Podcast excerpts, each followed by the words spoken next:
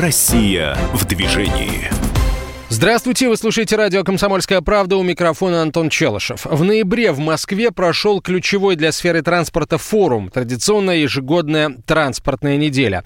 Наша программа приняла участие в работе форума, мы установили открытую студию, гостями которой становились главы российских регионов, представители бизнеса и крупнейших научных центров автодорожной отрасли. Прямо сейчас интервью с заместителем министра строительства и ЖКХ Российской Федерации Дмитрием Волковым. Вопросы задают президент экспертного центра движения безопасности Наталья Агре и я, Антон Челышев. Дмитрий Анатольевич, здравствуйте. Спасибо, здравствуйте. что нашли время. Давайте поговорим о о строительной стороне вопроса реализации национального проекта безопасной и качественной автомобильной дороги. Начнем, ну, наверное, кому-то покажется, что издалека. Вам точно не покажется, а вот каким, кому-то из слушателей и зрителей точно может показать, что издалека. В России сейчас активно внедряются технологии информационного моделирования в строительстве. А что это может дать, какие преимущества эта технология может дать э, заказчику, проектировщику и строителю, и применяется ли она при проектировании новых дорог и объектов дорожно-транспортной инфраструктуры? Такой обширный вопрос. Да. Технология информационного моделирования – это уже не новая технология, она достаточно давно внедряется в мире, и в России она уже несколько лет э, внедряется в э, различных отраслях строительства. Суть ее заключается в ином взгляде на проектирование, строительство и эксплуатацию, в ином представлении информации о ней. А иногда это, этот способ представления называют еще цифровым двойником. А суть заключается в следующем. А, а ранее а, как создавался проект? Любой строительный проект, в том числе и проект железной дороги. А, умный, хорошо подготовленный, профессиональный проектировщик создавал чертеж, точнее набор чертежей, где все различные аспекты вот этого объекта капитального строительства были отражены. А, это двумерные чертежи, это проекции трехмерного объекта на страничку. И качество этих чертежей технологически зависело от качества этого проектировщика, а еще от умения организатора этого процесса эти чертежи сделать непротиворечивыми, совместить. Потом по этим чертежам проект изготавливал, изготавливался, то есть он э, строился и э, изготавливалась так называемая исполнительная документация, то есть ну, то, то, что э, было бумажным двойником этого объекта. А, так вот, э, мы представляли этот объект в так называемых примитивах, то есть э, это отрезки, точки на чертеже.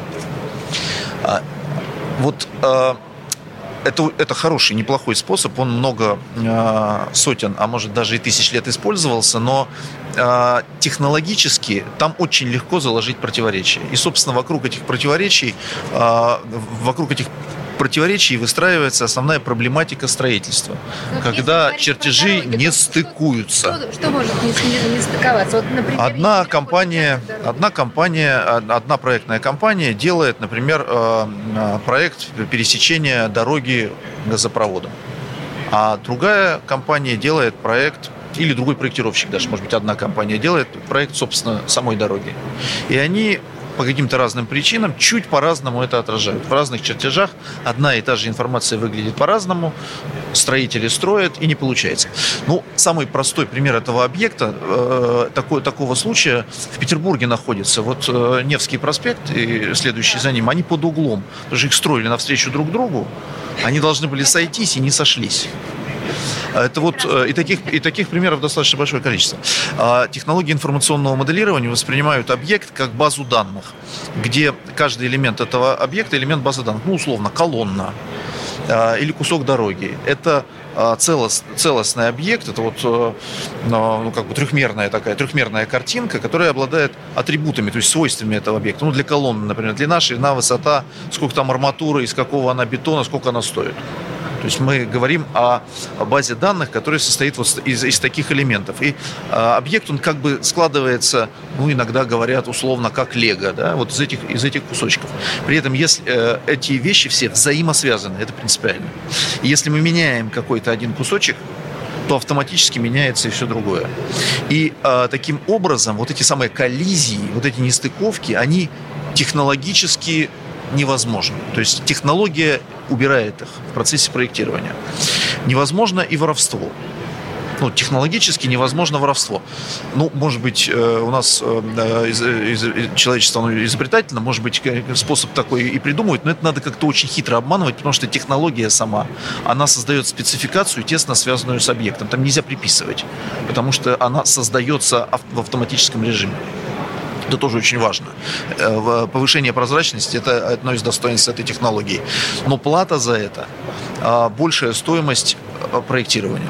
Сложнее создать такой проект. Надо больше затратить на, на этапе проектирования, стороны, а сэкономить на этапе стройки и эксплуатации. Но с другой стороны, потом не встречаешься с ситуацией, да, когда мост находится а. на одном участке дороги, да, а дорога на другом. Я вам приведу пример вот из области жилищного строительства. Э, э, мы перешли на счета эскроу. Угу. Теперь застройщики должны брать деньги у банков, деньги начинают стоить. Раньше они брали у населения, они были бесплатные деньги. Сейчас они берут у банков, и деньги уже имеют... имеют им надо... Нет. Им, ну, это, это тоже фактор, но я хотел про другое, на другое обратить внимание. Им надо быстрее строить как можно быстрее. И те, кто... А, есть несколько компаний э, в области жилищного строительства, которые очень э, высоко нарастили свои компетенции в этой области, умеют работать. Те, кто э, это делает, они, потратив больше времени на проект, вдруг начинают эконом... экономить да, да, и получают уникальное конкурентное преимущество в этом смысле. А вот если говорить о национальном проекте «Безопасные и качественные дороги», я правильно понимаю, что есть какая-то база, которая хранится у вас? То есть фактически, если, например, например, а, разыгрывается конкурс да, на строительство а, двух этапов, например, например, двух кусков одной и той же дороги. Там же могут выиграть два подрядчика, например. Да, могут. Но это значит, что вот, вот сама эта система моделирования, она тогда кем будет осуществляться для того, чтобы оно стыковалось? Либо это на сегодняшний день находится в, у вас в ведомстве, либо в Нет, нет. а, это, это, это, это точно такой же проект. А, только он а, не в форме чертежей, не в форме проектной документации, а в форме информационной модели. А, в этом году был, было принято изменение в градостроительный кодекс, где это стало возможно юридически. Это всегда было возможно технологически, но сейчас это возможно юридически. Мы ввели, сейчас, сейчас, мы ввели понятие информационной модели. И теперь проект может создаваться не только в классической форме, но и в форме информационной модели. А разыгрывается он, то, как он строится и разыгрывается, совершенно не зависит от того, в какой форме он создается. Угу. Как раньше, угу. так и сейчас. Просто а, если а, заказчик принимает решение делать информационную модель, поручает это проектировщику, проектировщик создает информационную модель, ее владельцем, так же как и владельцем а, проектной документации в случае с предусмотренным договором является заказчик, все то же самое только коллизий меньше. Какие возможности, Дмитрий Анатольевич, если говорить в целом да, о национальном проекте безопасной качественной дороги, он открывает перед строительной отраслью, там, с точки зрения освоения новых технологий, проектирования, строительства, а, с точки зрения просто прихода денег в строительную отрасль? любой крупный инвестиционный проект, собственно, и порождает новое качество. Когда мы говорим о длинных, спланированных инвестициях государственных, это позволяет нам, а, ну, нам это в широком смысле нам, это не Минстрою, не Минтрансу, не, не отдельным компаниям, а нам всем, всей строительной отрасли. Думать о создании новой технологии, люди начинают вкладывать науку, люди начинают думать, как экономить не только сегодня, но и завтра. Это, собственно, и порождает новое качество. Ответ, простите, банален и очевиден. Только крупные проекты создают нам возможности развиваться. А вот а, очень много в последнее время обсуждается именно вопрос качества. Да? А, мы уже обсудили вопрос, то, что такие технологии дают возможность быстрее строить.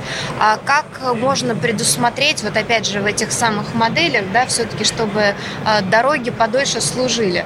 А, вы также упоминали, что воровство в данном случае оно становится крайне сложным, да, но с чего можно сделать вывод, что, наверное, это повлияет на качество. Вот в каких, на, на на каких этапах э, планирования, да, либо каким-то образом предусматриваете качество материалов? То есть как это все вот на сегодняшний день? Устроено? Да, как это устроено, так что, да, вот мы, там, конечные потребители, да, можем быть уверены, что именно так мы получаем максимальный результат. А, мы качество э, всегда понимаем ну, в двух таких смыслах его mm-hmm. понять. Первое – это соответствие нормам. Вот у нас есть своды правил, есть государственные стандарты, есть другие обязательные требования и они должны соблюдаться. Когда они не соблюдаются, вместо а, щебня с такой-то прочностью, с, такой, с, такой-то, а, с таким-то водопоглощением, берется другой щебень, совершенно другого карьера, с другими свойствами, с другой, соответственно, ценой, то качество этого проекта в этом смысле понижается. А если мы не позволяем этого делать, то не понижается. И это вопрос работы заказчика в основном. Практики Тут э, у нас, в общем-то, не, неплохие, э, идущие еще из советских э, времен э, э, документы стандартизации в строительстве, хорошие даже. И если их соблюдать, то, то получится, будет получаться неплохо. И второе – это новые технологии. То есть то, что разрабатывает наука наша, наша, то, что приходит э, на рынок. Ну, другие, например, а, другие составы а, асфальтобетонных смесей. Эти технологии разрабатываются. Их Минтранс включает в свой э, реестр наилучших технологий. Мы имеем возможность соответствующие проектные решения, которые где-то уже использованы, прошли экспертизу, опробованы, включать в свой реестр проектов повторного использования и давать возможность рынку брать готовые решения и а, работать с ними. Вы слушаете интервью заместителя министра строительства и ЖКХ России Дмитрием Волковым. Вопросы задают президент экспертного центра движения безопасности Наталья Агре и я, Антон Челышев. Россия в движении.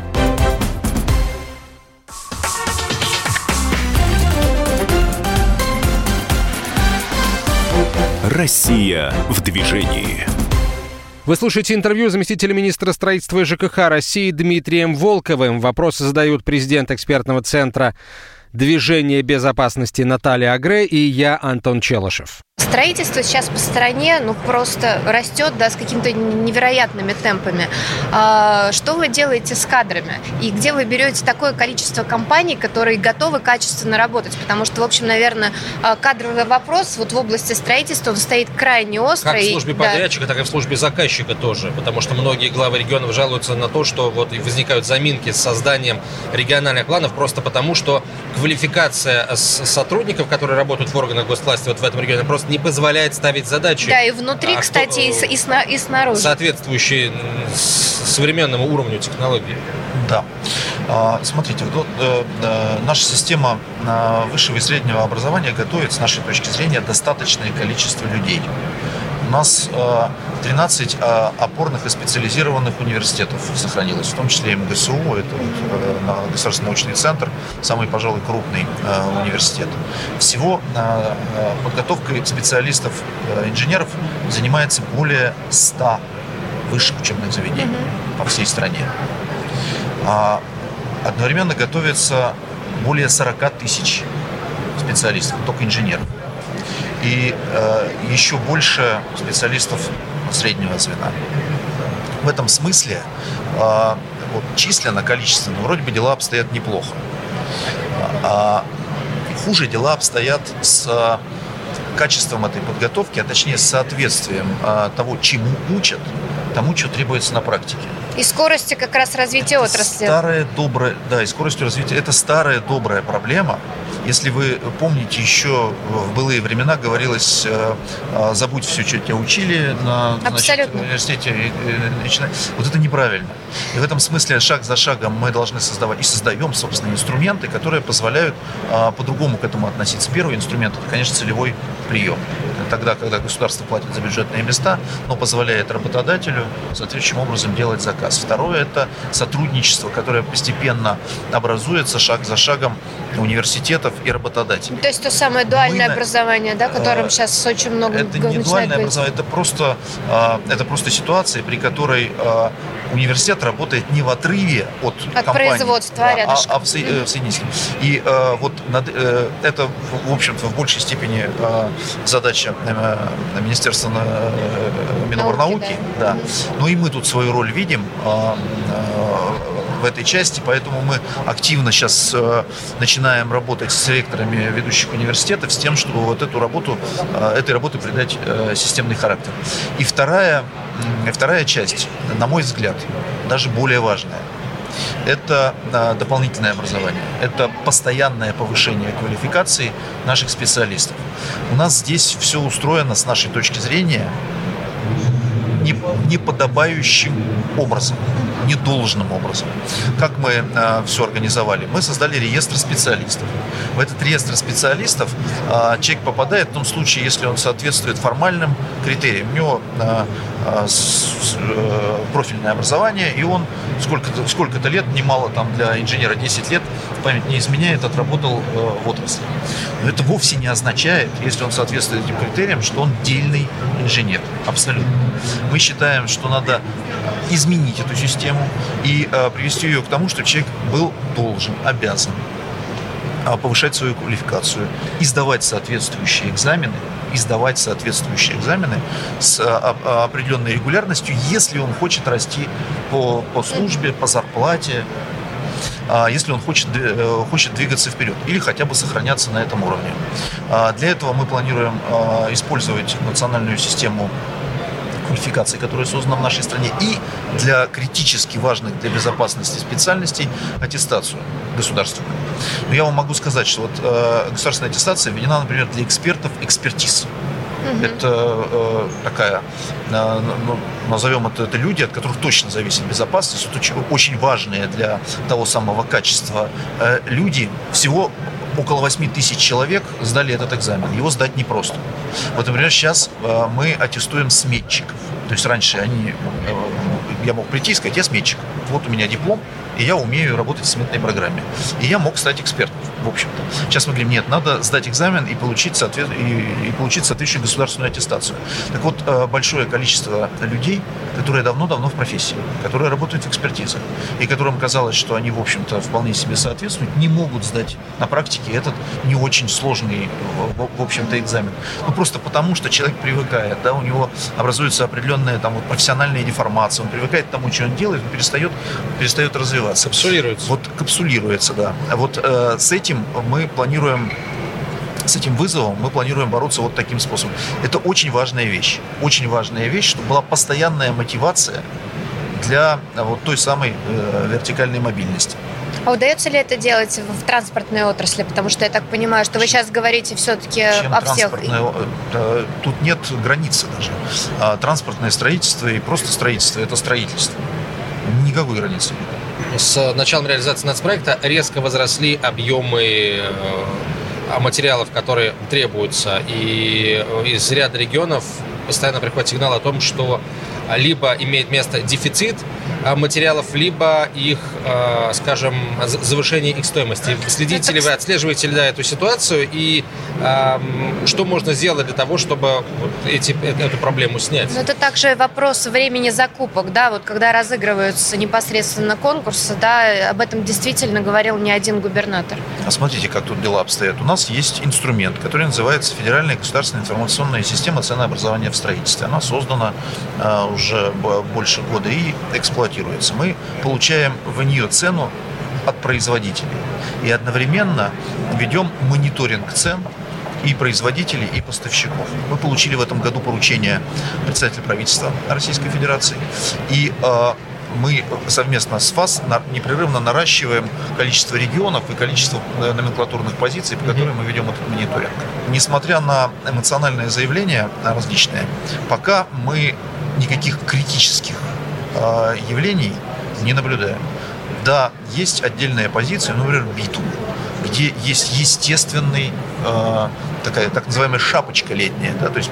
Э, в силу того, что именно в это время все строят. Все строят, да. Я э, выработаны уже э, механизмы борьбы с этим явлением. Надо просто закупать его, его более равномерно, иметь э, склады этого битума. Собственно, так, такое решение принято, и э, наши товарищи из Минтранса его, его реализуют. А, есть, э, например, в некоторых регионах проблемы, связанные с э, сыпучим, с щебнем, например, или с песком. Чаще всего они решаются очень простым способом. Надо просто открывать карьеры и создавать конкурентную среду. В некоторых регионах действительно нет этих э, материалов, их приходится туда завозить, но это ничего не сделаешь. Надо просто учитывать в цене, и мы создаем, ну, мы уже это Минстрой должен создавать, и мы создаем соответствующие инструменты для того, чтобы можно было корректно это оценить. Но если нет э, соответствующего качества э, щебня, нужного для этой дороги, его надо завести, нет других варианты. Дмитрий Анатольевич, а здесь получается, кстати, очень интересная история, которая связана с сохранением, опять же, дорог.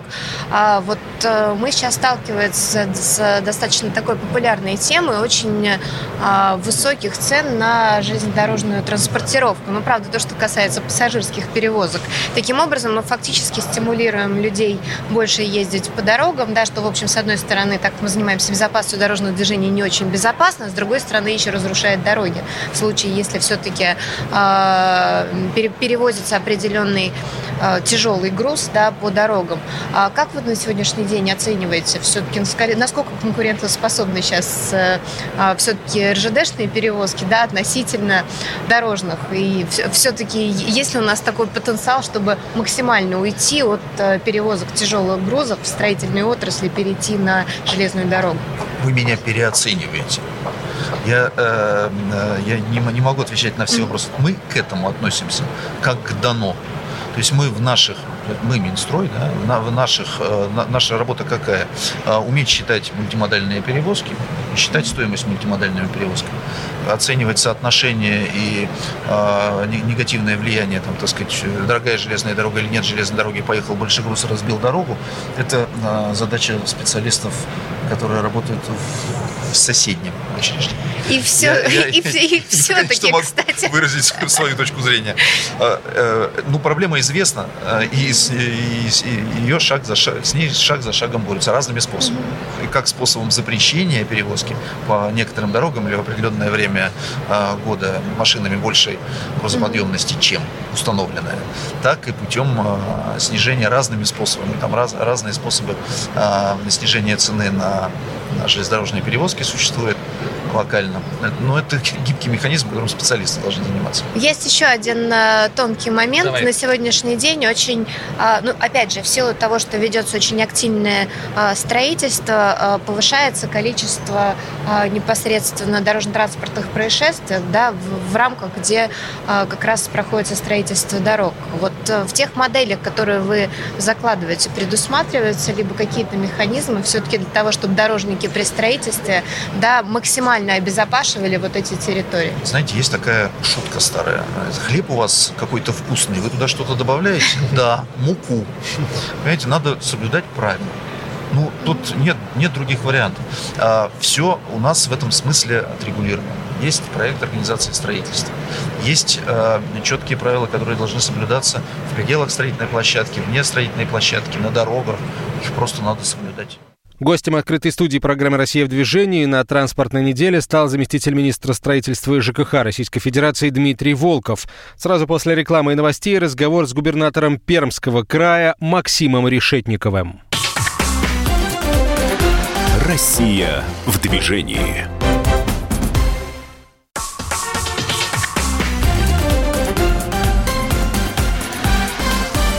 Россия в движении. Здравствуйте, друзья! Работает открытая студия «Комсомольской правды» и программа «Россия в движении» на транспортной неделе. Наталья Агре, президент экспертного центра движения безопасности. Меня зовут Антон Челышев. У нас в гостях э, губернатор Пермского края Максим Решетников. Максим Геннадьевич, здравствуйте. Здравствуйте. Давайте начнем с э, главного, с цифр, э, с показатели аварийности и смертности на дорогах Пермского края и того, как эти цифры выглядят в динамике? Ну, если говорить, о, во-первых, говорить о цифрах будем по итогам года, как да, почему? Потому что, ну, по итогам вот первых месяцев, там, 9 даже, да, значит, ситуация была, в общем, достаточно благоприятной, снижалась и смертность, и аварийность, вот, за несколько, там, последних недель в связи с ухудшением, там, условий ряд произошел инцидент, а в целом, я думаю, цифры, конечно, будут как бы более позитивные, чем в прошлом году, это такой хороший долгосрочный тренд и на снижение снижение и аварийности, и смертности. Вот. Но в то же время надо понимать, что а, каждый следующий там, процентный пункт снижения дается все тяжелее и тяжелее. Потому что э, такие мероприятия, как там контроль скорости, да, разделение потоков, вот такой то, что дает сразу эффекты, да, быстрые эффекты, по большому счету э, реализован. Нет, потенциал, конечно, остался, но он уже не такой, да, потому что ну, последние 3-4 года активно инвестируется с запуском проекта «Безопасные и качественные дороги», да, вот. Дальше становится все сложнее, и дальше уже речь идет о том, что надо, на, значит, э, детишек лучше учить правилам дорожного движения, да, внимание взрослых к этому привлекать, там, э, менять культуру движения, да, вот. Ну, а дальше, конечно, надо все равно больше вкладывать и в освещение, и в тротуары, потому что у нас очень много, к сожалению, как бы, да, э, инцидентов происходит с пешеходами, которые идут вдоль обочин. А вот. Э, мы дополнительно, кстати, сейчас еще смотрим все переходы, подходы к социальным объектам, тоже большую программу запланирована в ближайшие годы, но, в общем, надо дальше это продолжать и продолжать, потому что, конечно, по уровню смертности мы пока еще э, отстаем ну, от тех особенно целевых значений, которые нам президентом поставили. Да, мы помним, значит, до 4 мы должны дойти показатель э, смертности на 10 тысяч человек, да, это как бы такая очень амбициозная цель. А если говорить о детях, раз уж вы их затронули, что вы делаете непосредственно в регионе с э, детской безопасностью, да, и э, сегодня уже не раз обсуждали есть мнение, что можно обучать детей, скажем так, вне школы, да, либо все-таки интегрировать эту, на мой взгляд, важнейшую тему. Да не, ну, конечно, в, в школе. Конечно, в первую очередь надо, чтобы отношение в школах было к этому серьезное, да, и мы здесь благодарны в том числе и э, ГИБДД, потому что активно инспектора идут в школы, активно рассказывают. Вот. Другой момент, что это не та ситуация, когда один раз инспектор пришел, рассказал, значит, и все детишки тут же заполнили, запомнили, да, и это надо просто делать постоянно, значит, периодически, чтобы приходили, рассказывали на примерах, материалы были. А вот, это первое, первое направление. Ну и второе направление, все-таки надо создавать вот эти вот все правильные там детские городки, да, где дети сами могут ощутить себя участниками дорожного движения. Мы в следующем году 40 миллионов рублей на эти цели предусмотрели. А, значит, в том числе и будем в наших училищах, э, техникумах оборудовать да, специальные площадки, оборудовать инфраструктуру уже и для более старших детишек. Ну и рассчитываем, что эта инфраструктура будет использована также и старшеклассниками в школах. Ну, кстати, очень интересная практика. Сейчас э, также обсуждается очень широко тема образования в этой сфере в, в том числе, особенно э, качество обучения в автошколах и как раз Э, юношеских автошкол, которые, в общем-то, э, на взгляд э, и главы госавтоинспекции очень хороший инструмент, потому что ты фактически имеешь возможность обучить подростков, да, не отрывая их дальше от учебного процесса уже в университете. То есть они фактически вот эти два года учатся, да, потом поступают в институт, и как раз в этот момент начинают действовать те самые права, на которые, собственно говоря, они ну, обучались. Ну, да, это действительно все шаги в правильном направлении, но здесь как бы еще важно, чтобы ну, у подростков не терялся вот этот навык, да, потому что когда, сами знаем, взрослые, да, получили да, да, да. права, значит, потом они полежали, там через год ну, считай, что все по новой, да, поэтому надо вот какие-то еще эти механизмы тоже предусмотреть. Ну, э, здесь, наверное, все-таки в основе должна лежать ответственность человека, да, то есть он должен понимать, что садясь за руль машины, он берет на себя большую ответственность, и он отвечает и за себя, и за окружающих, да, поэтому вот, вот к этому надо нам дальше, дальше подталкивать людей. Ну, а это, на самом деле, та самая культура, которая формируется в детстве, потому что детишки, поступая уже вырастая взрослых людей, да, понимают, что они идут тогда за правами не просто за корочкой все-таки, а также за... Это просто культура ответственности, она ведь не только э, при управлении машиной, да, авто, автомобилем возникает, это в целом как бы культура ответственности за то, что вокруг происходит. Действительно, только с детства надо, значит, прививать, вот. А государство, ну, со своей стороны все-таки как бы тоже должно создавать и людей подталкивать, надеяться на, только на сознательность, конечно, правильно, да, но, наверное, было бы наивно, поэтому мы со своей стороны там и комплексы фото-видеофиксации, а, значит, распространяем, и а, там другая немножко часть, но весогабаритный контроль, это уже касается больше сохранности дорог. Вот. А что касается фото-видеофиксации, у нас и передвижные, и стационарные, и, в общем, мы э, как раз в очагах аварийности все это концентрируем. Всегда такая идет постоянный мониторинг, как бы где что происходит, где нужно наладить э, контроль и так далее. Но надо сказать, что мы тот регион, который все это делает э, за счет бюджета, где нет никаких частников, все штрафы поступают напрямую в бюджет, значит, мы оплачиваем подрядчикам просто работы по содержанию этих камер, поэтому задачи фискальной здесь нет, потому что во многих регионах, я знаю, ну, бывают такие вопросы. Бывают, вот, бывают, даже в центральном, что удивительно. Далее. Да, да, да, нет такой, значит, в Пермском крае практики и такой задачи нет. А вот, хотя, конечно, все штрафы, которые собираются, они идут на содержание и на строительство новых дорог, это тоже все прописано, и мы, и в целом мы в крае финансируем, конечно, дорожный фонд, с большим опережением относительно тех, так сказать, минимального... Относи, относительно, ну, с одной стороны, относительно тех минимальных размеров, которые установлены федеральным законодательством, да, там же ряд источников, он привязан как бы в обязательном порядке должен идти на дороге, да. Так вот мы сверх этих источников даем там чуть ли не в два раза больше. Вот, поэтому для нас это реальный приоритет. Вот, что касается успевают или не успевают осваивать, в дорогах как раз ситуация более-менее приличная, да, то есть мы, как правило, ну, в прошлом году на 90 9, по-моему, процентов освоили дорожный бюджет. Один из лидеров как получается? Да, да, да. Ну, это по всему, и по, и по региональным, и по, и по федеральным деньгам. В этом году показатели будут поменьше, потому что объем увеличился, и действительно объем строек вырос, и не все это, ну, тоже там за, по нашим деньгам будет там за 95% точно. Поэтому мы так, в общем, ритмично финансируем и ритмично строим. Сегодня мы фактически э, работаем на транспортном форуме. Какие, скажем так, сферы интересов транспортной отрасли вы здесь преследуете? планируете и, наверное, какие сейчас будут акценты, опять же, в, в рамках э, БКД? Слушайте, ну БКД это БКД, да, на самом деле. БКД отличный проект, он состоялся, это, в общем, эффективный механизм. И, честно говоря, мы его сказать, что так широко и не обсуждаем он идет и идет. У нас все вовремя контрактуется, вовремя, в общем-то, так сказать, выполняются работы. Да, везде мы внедрили, допустим, на примере Пермского края. У нас вообще стопроцентный лабораторный контроль при приемке любых как бы, дорог, значит, с участием там федерального краевого бюджета, а сейчас еще и муниципальные муниципалитеты тоже к этому, значит, приучаем. То что очень жестко держите всех. Ну да, иначе это мы просто в 2017 году ряд дорог просто не оплатили, и подрядчики их в 2018 году переделывали за свой счет. Это всех очень, очень отрезвило, да, да, да, и никто, значит, второй раз уже, поэтому сейчас качество нормальное, вовремя оплачиваем, сейчас там формируем все эти документы необходимые для оплаты, там тоже там и сертификаты на материалы, и паспорта, ну, много что там надо, как бы, да, поэтому он идет, и надо сказать, что а, проект, связанный вот безопасной качественной дороги, с моей точки зрения, один из самых а, четко управляемых проектов.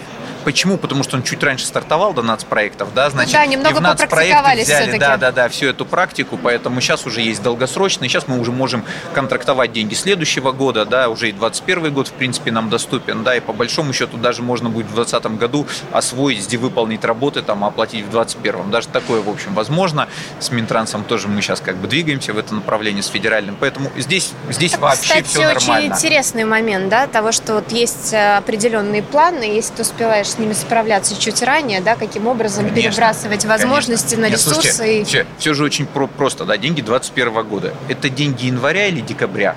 В принципе, это деньги в январе доступны. Да? Что нам мешает в 2020 году сделать работы 2021 года и заплатить в январе 2021 года? Каким образом и люди вы уже это будут решаете ездить, с точки зрения И документов? люди уже будут ездить по нормальным, по нормальным дорогам. Ну, сейчас, скажем так, вот этот вот вопрос там еще Минтранс нам должен сказать, как бы, да, потому что уже большой шаг сделали, когда позволили контрактовать деньги 2020-2021 года, да, угу. а следующим этапом можно все сделать, как бы, да, значит, и просто деньги оплатить.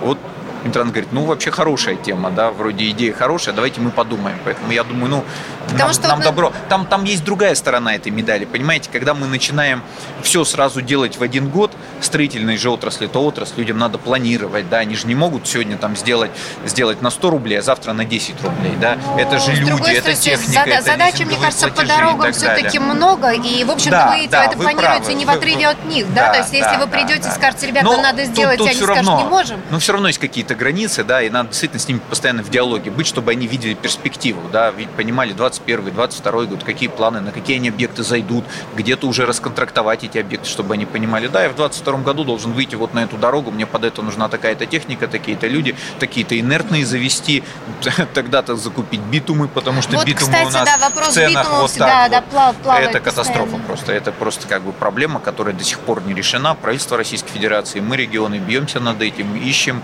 ищем выходы. Ну, во-первых, просто не хватает мощностей зачастую. Ну, потому что стали строить вдруг в разы больше. Как бы, да, понятно, что промышленность строительных материалов должна подтянуться. А вот в ряде случаев, там, допустим, у нас Пермь нефтеоргсинтез настолько на, значит, на, на, настолько реконструировался, да, там нет мазута, все, у них 97% выход светлых продуктов. Мазут везем, значит, с, это, с, с нижнего. Вы слушаете интервью с губернатором Пермского края Максимом Решетниковым. Продолжение сразу после рекламы. Россия в движении.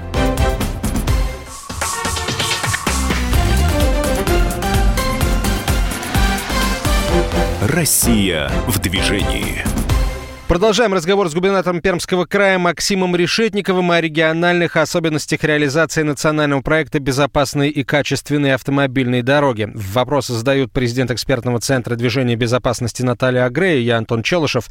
В рамках нацпроекта ремонтируются и строятся региональные дороги и дороги городских агломераций, но в Пермском крае есть несколько болевых точек и на сети федеральных трасс, проходящих по территории региона, рассказал губернатор. Любой регион всегда, значит, очень внимательно смотрит, как развивается да, к тому, что происходит мимо него, да. Да, что происходит на его территории, на его территории да, но, мимо. Но, но мимо, да. Пусть будет, ну как, мимо, не мимо, люди-то как бы, да, значит, спрашивают там, люди не всегда разделяют федеральные, региональные, местные дороги. Кто здесь? Ну, ага, губернатор. Да, губернатор, да. Почему? Есть. Почему? Какие, какие у вас вопросы сейчас э, к федеральным У нас, значит, дорогам? Э, там два, наверное, вопроса основных. Первый – это продолжение реконструкции дороги на Екатеринбург. А, значит, вот до Кунгура у нас есть проектная документация, и сейчас а, спасибо большое нашим коллегам на федеральном уровне, Росавтодору, что отыграли конкурс. Сейчас там в ФАСе идут какие-то споры у них, как бы по нему, ну, я думаю, все, надеюсь, завершится. А вот. И еще 10 километров мы начнем строить следующие, как бы мы до 47 километра достроили, следующий 47-58 пусковой комплекс. Вот. А вообще у нас проектная документация до Кунгура Тура, это 85 километров от Перми. И вот мы сейчас отыграем один, в следующем году будем просить уже конкурс готовить на, значит, там, по-моему, 58 70, ну, в общем, на следующие 10 километров, как бы, да, значит, дальше продолжать. Это раз. Второе, значит, коллеги обещают нам сделать передвижку э, средств Росавтодор и в этом году выйти на конкурс М7, это подъезд запада, уже к Перми, к Краснокамску. У нас там большие пробки, люди ждут, ну, то есть это вот весь поток, как бы, западная часть агломерации Пермской и э, тот транспорт, который с запада через Пермь идет дальше на Икат, это вот такая узкая точка. Вот. И у нас есть одна конфликтная ситуация, очень тяжелая у Росавтодора с транснефтью по выносам э, нефтепровода. Построена гигантская трасса 3 плюс 3. И есть один узкий участок, который не можем достроить 3 года. Три года не можем достроить. Они ушли в суды, в споры жесткие с транснефтью. Мост? Там, там не-не-не, пересечение э, нефтепровода дружбой дружба, дружба, по-моему. Ну, в общем, и большая... обойти его никак ба... невозможно. А как его обойти? Его надо пересечь, как бы, да. Вот они там по тех условиям спорят, кто кому чего. И, в общем, все. И у нас получается три полосы, потом сужение. Ну, ну слава да, богу, там сужение что... хотя бы 2 плюс 2, а раньше был вообще один-один. И снова три. Ну, то есть это, это, конечно, дикость, это у людей масса вопросов, когда уже да, государство, думал, когда все государство это этот позор, да, значит, э, ликвидирует. Поэтому я вот регулярно раз в квартал всем руководителям звоню, значит, всем прошу, как бы, да, значит, давайте что-то решайте, двигайтесь, но пока вот такая немножко тупиковая ситуация. Поэтому вопросы с федералами очень большие, как бы, да, значит, у нас очень хороший диалог. Вообще надо сказать, что команда в Минтрансе Российской Федерации, да, очень профессиональна вообще вот дорожная вся сфера, как бы и, авто, и автодороги, и ЖД особенно транспорт, ну тоже как бы и авиационное сообщение, да, и все, все направления, где мы сталкиваемся, везде работают профессионалы. И везде Э, как бы это люди, выросшие из отрасли, да, вот такого вот наследования, скажем так, и традиций, и знаний, и опыта, наверное, мало в какой сфере сейчас можно встретить. Вот в Минтрансе это прям такая очень хорошая традиция, и поэтому комфортно с людьми. Они все знают, они понимают проблемы, они понимают, как, как ним уже пытались решить, когда что сделано, когда что-то что-то не получилось, как надо по-другому идти и так далее, да, и все очень глубоко погружены в повестки. По ЖД-транспорту, ну, мы традиционно с российскими железными дорогами, у нас очень большой спектр проектов, мы постоянно тоже вот еще раз с Олегом Валентиновичем встретился. Вот. А что еще из важного? А, с вебом очень много обсуждали вопросы, связанные уже с таким с городским транспортом, да, обновление подвижного состава, развитие трамвайной сети, значит, вот эти проекты тоже здесь обсуждаем, потому что, ну, конечно, городской транспорт, это, ну, я считаю, что это тренд уже вот следующий этап, да, и Пермский край мы очень глубоко этим занимаемся, а, переход к заказу транспортной работы, ну, то есть, когда нет вкусных маршрутов, да, невкусных, выгодных, невыгодных. Сюда перевозчик пришел, сюда не пришел, как бы, да, значит, в результате страдают люди. Потому что ну, в общем, отсутствие нормального транспортного сообщения, это ведь не просто транспорт, да, это доступность больниц, не, ну это, это доступность образования, во все, во все, это во, во всех, да, да, да, да, и зачастую вот мы даже там ведем какие-то изменения в системе оказания медицинских услуг, сейчас же у нас по поручению президента мы должны к январю разработать новые схемы оказания первичной медицинской помощи, а это ведь не только вот участковый, да, это еще и а, первое звено стационаров, да, значит, лабораторные исследования, там, а, КТ, МРТ и так далее, да, мы говорим, да вот, оно же, вот понимаем, вот здесь вот есть, как бы, да, здесь второй не надо. Да, есть. А как туда добраться? А автобус там условно стоит там 150 рублей где-нибудь в сельском. Вот 150 рублей нужно бабушке достать в один конец, и 150 рублей в другой конец, да, 300 рублей. Мы говорим, да, услуга формально бесплатная. Ну как она для человека-то она платная получается, Но да? Она платная, Поэтому вот этот быть и общественный, да, общественный транспорт, конечно, первый он должен быть, второй он должен быть экономически доступным, да, поэтому, ну, мы так спокойно смотрим к тому, что мы возвращаемся, допустим, к датированию общественного транспорта.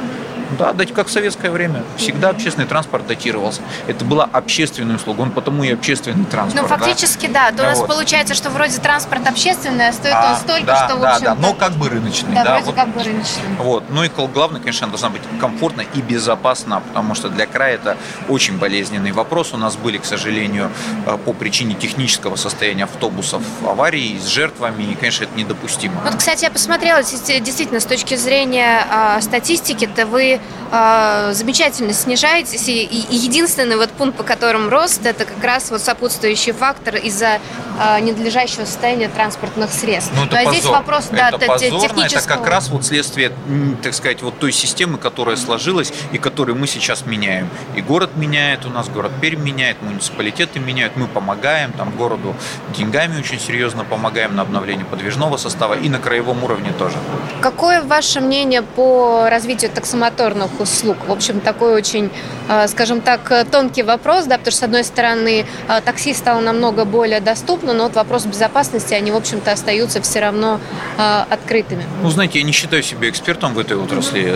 Значит, понятно, что нужно найти баланс, да, баланс неких интересов между безопасностью, да, значит, и с, с одной стороны, с другой стороны, все-таки та система, которая сейчас вот с агрегаторами пришла, давайте честно говорить, да, она, конечно, более удобна потребителю. Намного, Она намного, дешевле, намного. да, значит, она просто удобнее, да, там и стала больше, вот, она интересна предпринимателям, потому что это способ, ну, в общем, получить работу, как бы, да, в, в ряде случаев, когда ее нет. Поэтому здесь надо очень, очень аккуратно как бы, с государственным регулированием идти. Может быть, как раз это та сфера, которую, может быть, лучше чуть не дорегулировать, чем чуть перерегулировать, да.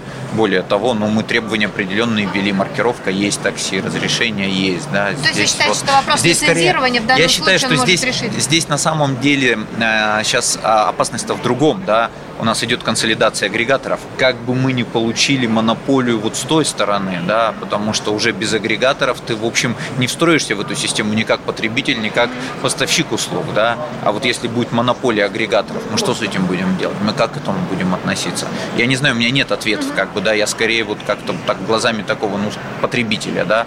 А вот в то же время мы, как госорганы, мы пытаемся, значит, закупить услугу такси для обеспечения собственных нужд. Гостем открытой студии программы «Россия в движении» на транспортной неделе был губернатор Пермского края Максим Решетников. На сегодня это все. До встречи через неделю.